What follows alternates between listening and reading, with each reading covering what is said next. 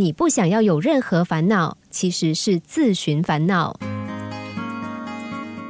每个人都有自己的问题，这看似简单的一句话，却是伟大的真理。因为我们一旦了解并接受这个事实，就对人生遭遇不再那么耿耿于怀，不会总是怨天尤人。有个男人辛苦了好长一段时间，好不容易拿到博士学位，房贷也缴清了，同时他发表的论文又受到国际的瞩目，眼看一切都海阔天空。没想到这个时候，竟然传来他太太罹癌的消息。我们总是只看到别人成功幸福的一面，却很少注意人家所付出的努力和代价。而且世上根本就没有十全十美的人事物，只是大家没有看到不幸的那一面罢了。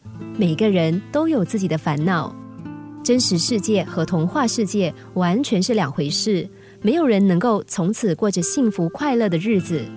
我们无法避免生命的真相，那就是生命是不完美、不圆满、不如意的。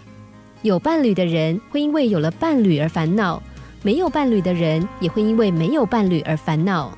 没钱的人会烦恼，有钱的人也会烦恼。有人向古希腊智者诉说生活的烦恼，智者说：“每个人都有自己的烦恼，我的妻子便是我的烦恼。但是我要说，只有这种烦恼而没有其他烦恼的人是有福的。”可是烦恼是非常普通正常的事，我们根本不必自寻烦恼。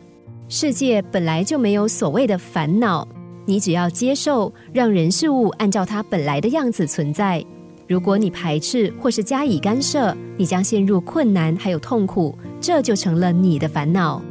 不想有烦恼，那是不可能的，因为每个人都有自己的烦恼。